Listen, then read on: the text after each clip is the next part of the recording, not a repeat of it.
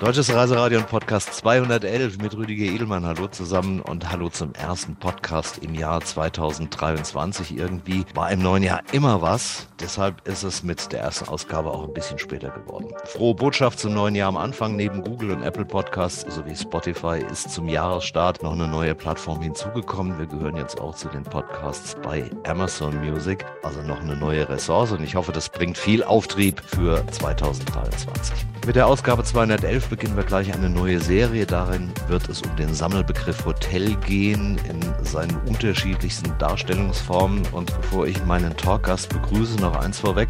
Wahrscheinlich weiß jeder, dass Hotel nicht gleich Hotel ist. Bemühen wir uns also mal um eine Definition, eine historische. Das erste so bezeichnete Hotel der Welt eröffnete am 25. Januar 1774 als Grand Hotel der Londoner Perückenmacher und Friseure David Lowe im Stadtteil Covent Garden in der King Street Nummer 43. Im Gegensatz zu den zuvor vorherrschenden Herbergen wartete jedes von Lowes Zimmern mit Daunendecken, einem Wärmeofen und einem hölzernen Zuber für ein warmes Bad auf. Bis dahin gab es nur möblierte Zimmer oder mehr auf Verköstigung ausgerichtete Gastwirtschaften. Das ist jetzt fast 250 Jahre her, ganz schön lange, aber gemessen an der Mobilität der Menschen eigentlich dann doch wieder nicht. Deshalb ganz dreiste Frage zum Einstieg an meinen Talkgast David Renzmann. Hatten Sie denn bei Ihrem letzten Hotelaufenthalt auch einen hölzernen Zuber für ein warmes Bad in Ihrem Zimmer? äh, nein, zum Glück nicht. Äh, da haben sich die Annehmlichkeiten in den letzten Jahren oder Jahrzehnten dann doch äh, zum Positiven gewendet. Damit welcome David Renzmann, Area Manager Österreich, Georgien, Deutschland der Citadin Apart Hotels. Ja, was sich so in 250 Jahren tut. Damals war es ein Badezuber mit welchem Mehrwert warten Sie denn heute für Ihre Kunden auf? Ähm, die Citadin Apart Hotels, äh, die erfüllen heute das Bedürfnis nach äh, einer neuen Form des Reisens und Wohnens. Das Konzept dahinter verbindet einfach die Vorteile von Hotel und Apartments in einem Haus. Das heißt, unsere Gäste verfügen auch über eine voll ausgestattete Küche und können sich auch äh, selber versorgen was natürlich ein großer äh, Unterschied zum traditionellen Hotel ist. Ich höre daraus Großzügigkeit beim Raumangebot, Küchenzeile, Kühlschrank, Spülmaschine und mehr. Der noch nicht informierte potenzielle Kunde dürfte sofort eins an eins zusammenzählen und das für unbezahlbar halten, zumal über längere Zeiträume. Ziemlich verkehrt, oder? Ja, das stimmt. Also wir haben auch äh, ein Preismodell, das äh, orientiert sich an der klassischen Hotellerie aber bei uns ist es so, äh, je länger sie bleiben, desto günstiger wird es. Das heißt, wir haben auch Wochen- und Monatsraten und für Langzeitgäste, die ein halbes Jahr kommen oder Expatriates, die zurück nach Deutschland kommen oder Firmen, die ihre Mitarbeiter gerade nach Deutschland holen, bieten wir auch Raten ab sechs Monaten oder einem Jahr an. Das heißt, je länger man bleibt, desto günstiger wird es. Und äh, auch im Vergleich zur traditionellen Miete hat man natürlich die Vorteile, man bekommt das Zimmer einmal die Woche gereinigt, Internet, Strom, Gas, Wasser ist alles schon inklusive. Also es kann dann auch durchaus schon mit der Miete auf dem äh, Mietmarkt konkurrieren. Während der Pandemie standen Sie ja, habe ich gelesen, zusätzlich etwas besser da als Ihre Kollegen, denn Sie waren vom Nächtigungsverbot ausgeschlossen. Galt das auch für Gäste mit kurzem Aufenthalt? Also welche Regeln gelten und galten in dieser Zeit? Ja, das war immer ein bisschen schwierig. Die Anordnungen und Verordnungen haben sich ja sehr oft geändert. Das heißt, man musste eigentlich immer genau aufpassen, was gerade erlaubt ist. Zum größten Teil war es natürlich so, dass wir während der Lockdowns dann nur noch Geschäftsgäste bei uns hatten. Da war dann ja die traditionelle Tourismus war in der Zeit äh, verboten und durfte nicht bei uns übernachten. Aber wir hatten dann auch viele Gäste, die dann aufgrund der geringeren Reisetätigkeiten einfach über einen längeren Zeitraum bei uns geblieben sind. Und das hat uns natürlich auch 2020 äh, und 2021 sehr gut äh, durch die äh, Pandemie gebracht. Heißt auch, sie kamen dann doch nicht ganz ungeschoren davon und manches geplante Projekt musste vermutlich erstmal warten. Einiges äh, haben wir ein bisschen äh, verschoben. Die Renovierung von dem Hotel in Berlin war eigentlich schon vor zwei Jahren geplant. Das haben wir jetzt verschoben. Da geht es jetzt im Mai 2023 geht es da jetzt endlich los. Da wird das Hotel komplett renoviert. Auf der anderen Seite der positive Effekt äh, der Pandemie würde ich sagen, es hat ziemlich die ganze Digitalisierung vorangetrieben. Also viele Projekte, die wir eigentlich erst für später angedacht haben, haben wir dann vorgezogen. Zum Beispiel die sogenannte ASR Mobile App. Das heißt, Gäste können jetzt über die App einchecken, die können ihren Zimmerschlüssel direkt auf die App bekommen, die können mit ihrem Handy die Zimmertür öffnen. Wir haben im Zuge der Pandemie alle Zeitungen und Zeitschriften entfernt und äh, haben unseren Gästen jetzt die App Pressreader angeboten. Das heißt, die Gäste können, während sie im Haus sind, bei uns kostenlos über die App über 1000 Zeitungen und Zeitschriften lesen. Und äh, das ist natürlich auch ein Schritt in Richtung Umweltschutz und äh, es hat auch die Digitalisierung ziemlich äh, vorangetrieben. Nun geht's mit Geschäftsreisen langsam, aber sicher wieder bergauf. Ich schließe daraus, dass die Langzeitaufenthalte zwar ein wichtiges Standbein sind, Geschäftsreisen ganz vorne stehen, neue mobile Aufenthalte auch wichtig geworden sind. Sie punkten ja aber auch beim sogenannten Leisure Travel, also bei Städtereisenden und insbesondere auch bei Familien. Was ist denn nur mit dem quasi normalen Hotelgast oder Apart-Hotelgast? Im Jahr 2022 hat sich eigentlich alles wieder ziemlich normalisiert. Wir hatten ja am Anfang des Jahres noch ein bisschen Reiserestriktionen, aber als sie dann nach Ostern die Reiserestriktionen gefallen sind, da ist praktisch die Reisetätigkeit äh, von 0 auf 100 gegangen. Also es war wirklich so, dass die Häuser von einem Tag auf den anderen wieder voll waren, sowohl mit Geschäftsreisen als, als, als auch mit Touristen. Also man hat gemerkt, dass da ein großer Nachholbedarf war das hat eigentlich dazu geführt, dass wir 22 dann noch äh, sehr gut abgeschlossen haben. Und äh, wenn die ersten zwei, drei Monate nicht gewesen wären, dann wäre es, glaube ich, sogar ein neues Rekordjahr geworden, weil man hat einfach gemerkt, dass der große Bedarf da war, sowohl von den Geschäftsreisenden als auch von den Touristen. Und äh, 2022, äh, denke ich mal, hat auch durch die Inflation, und der Krieg in der Ukraine hat ein bisschen dazu beigetragen, dass die Gäste nicht mehr so weit weggefahren sind, sondern wieder mehr Urlaub im eigenen Land gemacht haben, Kurzreisen, kurze Städtetrips gemacht haben. Und das äh, hat äh, dazu geführt, dass 2022 äh, sehr erfolgreich gewesen ist für uns. Nun ist es ja so, dass ein Hotel mit einer klaren Zielgruppe immer besser dasteht als ein Haus, das irgendwo und irgendwie versucht, Zimmer für ein oder mehrere Nächte zu verkaufen. Wie beschreiben Sie denn Ihre Zielgruppe? Einerseits haben wir die Zielgruppe der äh, geschäftlich motivierten Reisen, also speziell für Langzeitaufenthalte, Relocations äh, und äh, Expatriates zum Beispiel. Und äh, wir haben natürlich auch gerade durch die zentrale Lage der Hotels haben wir auch zu Messen und Kongressen natürlich sehr viele Geschäftsreisen bei uns. In Frankfurt ist es zum Beispiel so, wir liegen direkt neben der Messe. Da können die Leute morgens zu Fuß rüber in die Messe laufen. Und dann die touristisch motivierten Reisen für Paare und Familien.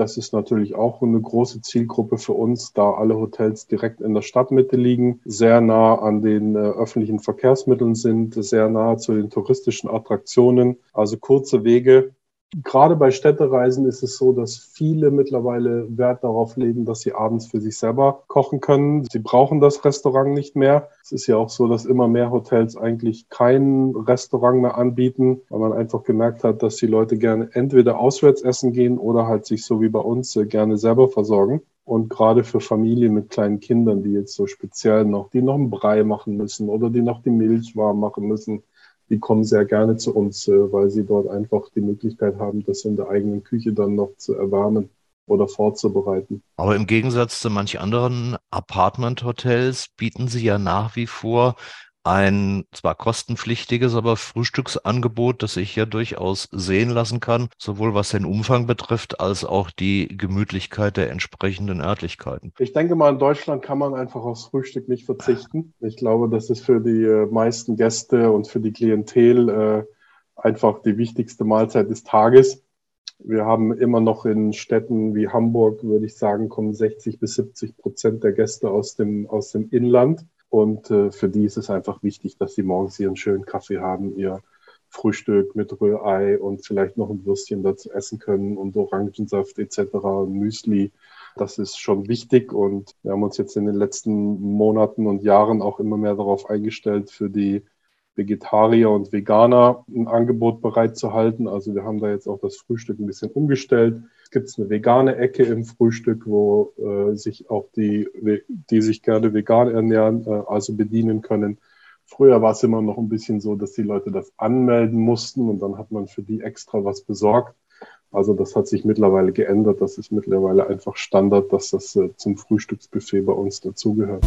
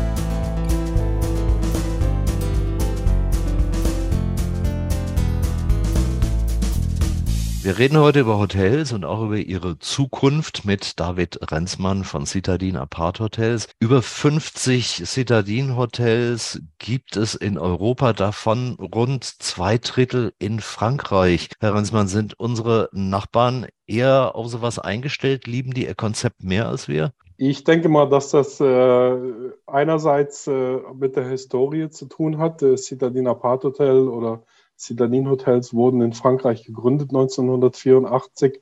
Das heißt, da ist einfach unser Ursprung. Und von dort aus ist es dann langsam äh, gewachsen in Europa. UK, London, in Belgien haben wir Häuser. Jetzt machen wir gerade ein neues Hotel in Amsterdam auf. Vier Stück haben wir in Deutschland. Und äh, Mitte des Jahres 2023 machen wir dann ein neues großes Haus mit 223 Einheiten in Wien auf.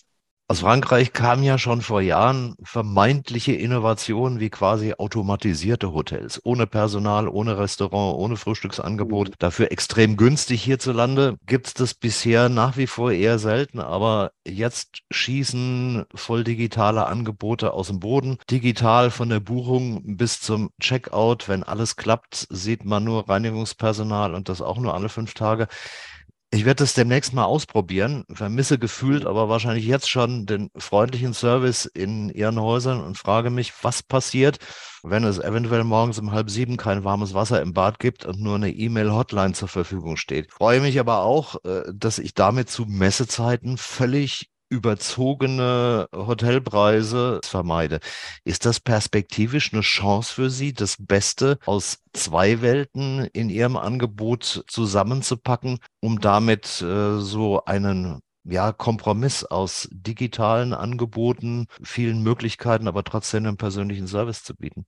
Ja, ich bin sicher, es gibt äh, eine Klientel, die äh, damit zufrieden ist, dass alles digitalisiert ist und wenn sie niemanden treffen, aber das Konzept das verfolgen wir nicht bei Citadin. Wir wollen immer noch, dass sich jeder Gast willkommen fühlt äh, und vertrauen darauf, dass man mit Menschen sprechen kann, dass er zu uns kommen kann, wenn er Fragen hat äh, und dass wir ihn verstehen, dass wir ihn unterstützen können. Und äh, ja, wie Sie gesagt haben, wenn ein Problem auftritt, dann ist bei uns immer jemand da und kann ihm helfen. es ist 24 Stunden, sieben Tage die Woche ist die Rezeption bei uns besetzt. Und äh, ich fühle mich auch als Hotelier, ganz ehrlich, ich fühle mich einfach auch sicherer und äh, habe es gerne, dass ich weiß, dass jemand vor Ort ist, der sich auch um äh, die Gäste kümmern kann, wenn irgendwas ist. Blödes Beispiel, nachts um drei geht der Feueralarm los und alle müssen das Haus evakuieren da fühle ich mich einfach besser, wenn ich weiß, dass jemand vor Ort ist, der sich dort persönlich um die Gäste kümmern kann und nicht erst äh, irgendwie über eine Hotline 20 oder 30 Minuten später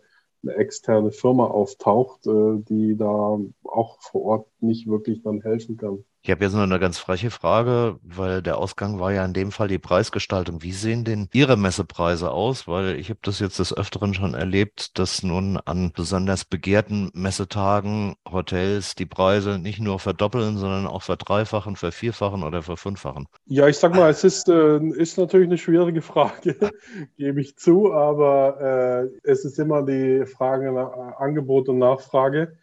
Also wenn alle zur Messe nach Frankfurt kommen und äh, es gibt aber nur eine beschränkte Anzahl von Zimmern, dann treibt das natürlich den Preis nach oben. Wir versuchen allerdings, äh, uns da ein bisschen abzuheben. Wir haben unsere Preise, sind öffentlich einsehbar an der Rezeption. Also es ist jetzt nicht so, dass wir da irgendwie über diese Preise drüber gehen und dann irgendwelche Mondpreise verlangen. Wir legen am Anfang des Jahres legen wir den Mindestpreis und den Höchstpreis fest und daran halten wir uns dann aus. Letztes Jahr gab es in Hamburg ein Online-Marketing-Treffen. Da wurden teilweise Hotelzimmer für zweieinhalbtausend Euro die Nacht verkauft. An sowas beteiligen wir uns nicht. Also wir haben unsere Höchstgrenze und wenn das äh, ausgereizt ist, dann ist es ausgereizt. Weiter werden wir nicht gehen. Und es hat natürlich auch negative Effekte. Ich, äh, die IAA aus Frankfurt ist abgewandert. Und ich denke mal, das hat auch damit zu tun, dass der Frankfurter Markt eventuell da ein bisschen zu sehr übertrieben hat.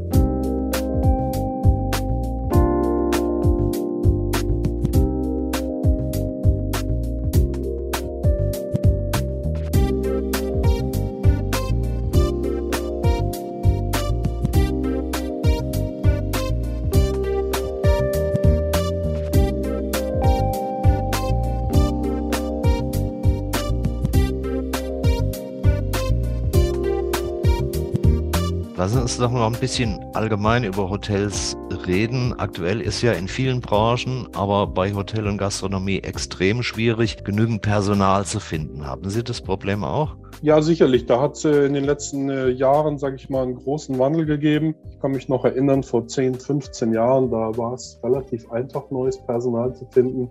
Die Pandemie hat jetzt, sage ich mal, die, äh, den Mangel noch verschärft.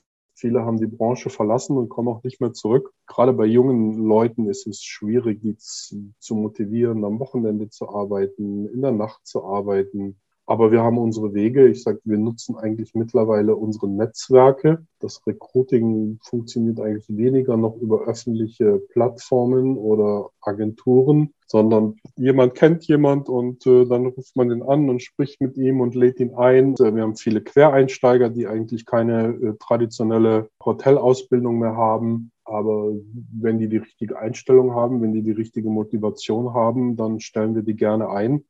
Wir haben in unserem Münchner Haus haben wir jetzt zwei junge Damen aus der Ukraine eingestellt. Die können schon sehr gut Deutsch und alles andere können wir ihnen beibringen. Und wir haben schon sehr positive Kommentare über die zwei Damen bekommen. Wir haben ein Stichwort eben schon genannt. Großer Konzern. Citadin gehört ja zu einem international tätigen Konzern der Branche, der aber ja durchgehend ein wenig anders rüberkommt im Angebot. Denn auch bei den anderen Marken spielt ja das Apart-Hotel-Konzept eine Rolle? Gilt diese Einschätzung, die Sie jetzt eben auch, was die Konzepte betrifft, auch dafür? Ist es einfacher für Apart-Hotels Personal zu kriegen, als jetzt beispielsweise in der Fünf-Sterne-Hotellerie? Ja, ich denke schon. Äh, dadurch, dass wir natürlich so ein bisschen äh, ein äh, eingeschränktes Angebot haben. Ich muss keine Köche finden, ich muss keine Kellner finden, um das Restaurant und die Küche zu betreiben. Ich habe keinen Pool, ich habe keinen Spa. Wir bieten Übernachtung Übernachtung und das Frühstück an. Und ich denke mal, von daher fällt es uns schon leichter, Personal zu finden. Ich habe auch äh, Kollegen in der Branche, denen geht es im Moment nicht so gut. Die stöhnen immer und sagen, sie haben auch einen großen Wechsel. Und jetzt haben sie gerade den Küchenchef eingearbeitet und der wurde schon wieder abgeworben und der geht schon wieder woanders hin. Also das ist schon, äh, ich glaube, in der vier, fünf Sterne Hotellerie ist das schon nochmal ein bisschen schwieriger als äh, bei uns.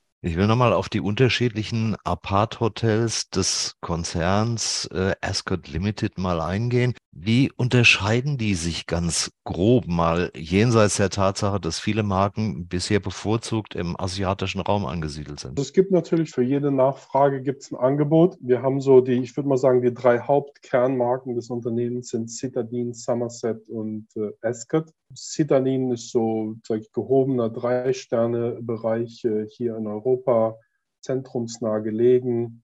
Angebot gilt für Familien und touristische Reisenden. Dann haben wir im asiatischen Bereich haben wir die äh, Marke Somerset. Das ist eine Marke, die richtet sich eher so an äh, Firmenkunden, die wirklich über sehr lange Zeit, sag ich mal, für ein Jahr nach Bangkok gehen oder für ein Jahr nach Singapur und ihre Familie mitbringen. Die sind, die haben eine höhere Ausstattung, die haben meistens einen Tennisplatz, die haben ein Schwimmbad im Haus, so dass sich dort die äh, Familien auch wohlfühlen, wenn sie dort ein oder zwei oder längere Zeit im Ausland sind.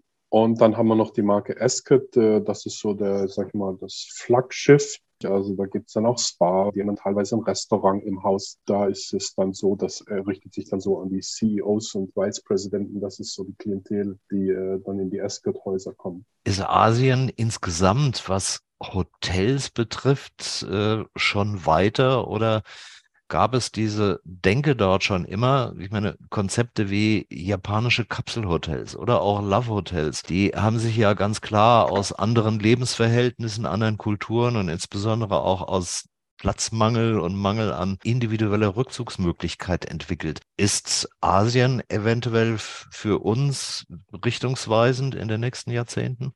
Äh, ja, ich denke in gewisser Weise Hinsicht schon. Auf der einen Seite hat Asien natürlich immer noch den Vorteil, dass sie eine sehr große Anzahl an Arbeitskräften zur Verfügung haben. Ich, ich werde niemals so viel Personal in Europa haben können wie in einem Haus in Asien. Andererseits sind die natürlich, äh, gerade auch, sag ich mal, die Chinesen und die Japaner sind natürlich in der Digitalisierung schon sehr viel weiter als wir. Also da gibt es ja schon die verrücktesten Sachen, Hotels, wo man mit Face Recognition einchecken kann und die Aufzüge und die Zimmertüren öffnen sich, indem das Gesicht gescannt wird. Ein Kollege war von mir vor kurzem in China und der hat ein Video mitgebracht von einem Roboter, der an der Bar jetzt die Cocktails mixt.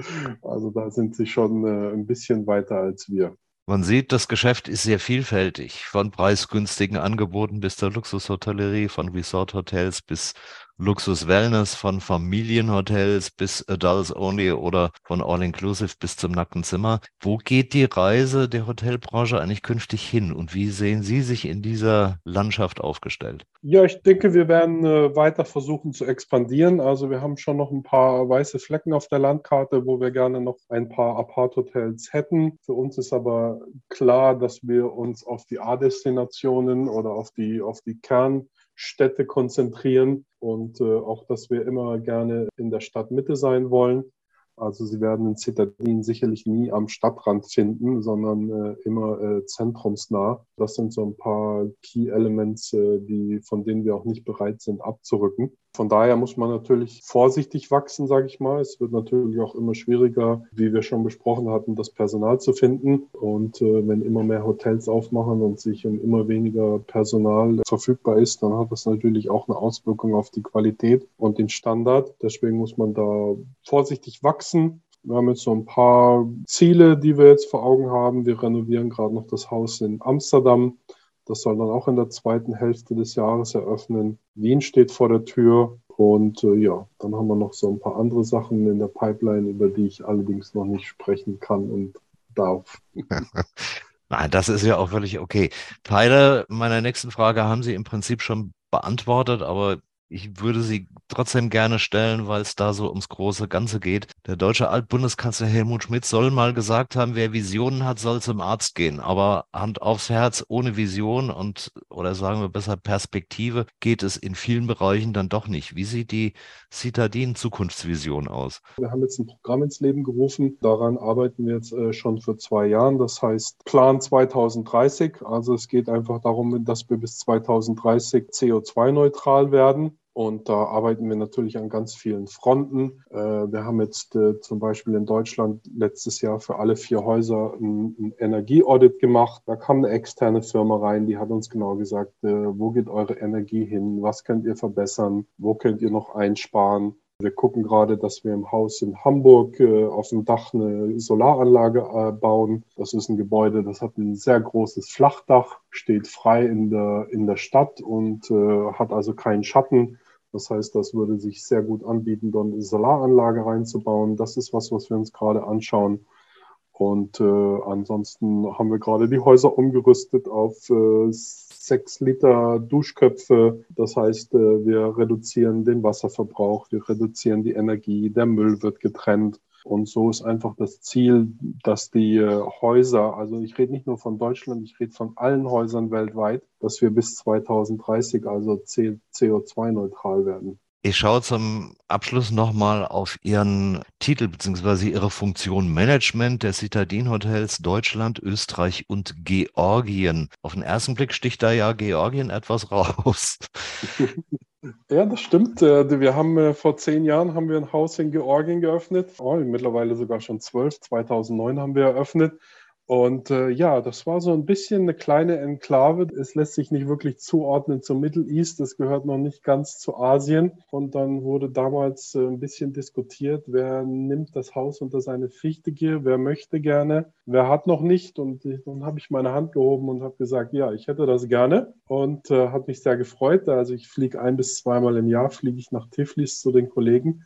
Und äh, ja, ich kann das jedem nur empfehlen. Also es ist ein ganz tolles Haus, ganz tolles Land, äh, sehr gastfreundlich, produzieren einen hervorragenden Wein, was äh, kaum jemand weiß. Und äh, das Essen ist wundervoll, die Landschaft ist wundervoll. Man kann rüberfliegen nach Batumi, dann ist man am Schwarzen Meer und kann dort Strandurlaub machen. Kann ich jedem nur empfehlen. Und äh, ich freue mich immer und äh, in drei Wochen darf ich wieder nach Tiflis fliegen. Da freue ich mich schon drauf. Na, ich denke gleich, ob dort oder hierzulande, die Übernachtung in Ihren Häusern gehört dazu. Was mögen Sie ganz besonders an Ihren Apart-Hotels? Also ich mag ganz besonders, dass ich abends einfach zurückkomme und ich äh, verbringe ja nun wirklich auch viel Zeit auf Geschäftsreisen und äh, in den einzelnen Häusern.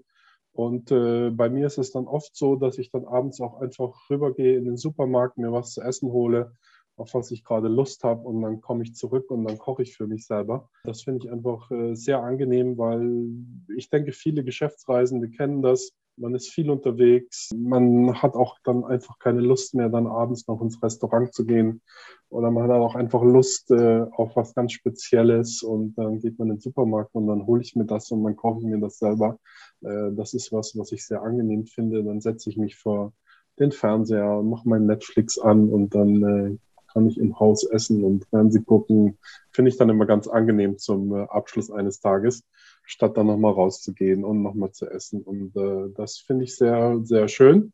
Äh, und das genieße ich auch, äh, wenn ich dann abends alleine kochen kann und äh, dann nach so einem langen, anstrengenden Tag kann ich dann gut abschalten und mich auch selbst versorgen. Eindrücke eines Vielreisenden.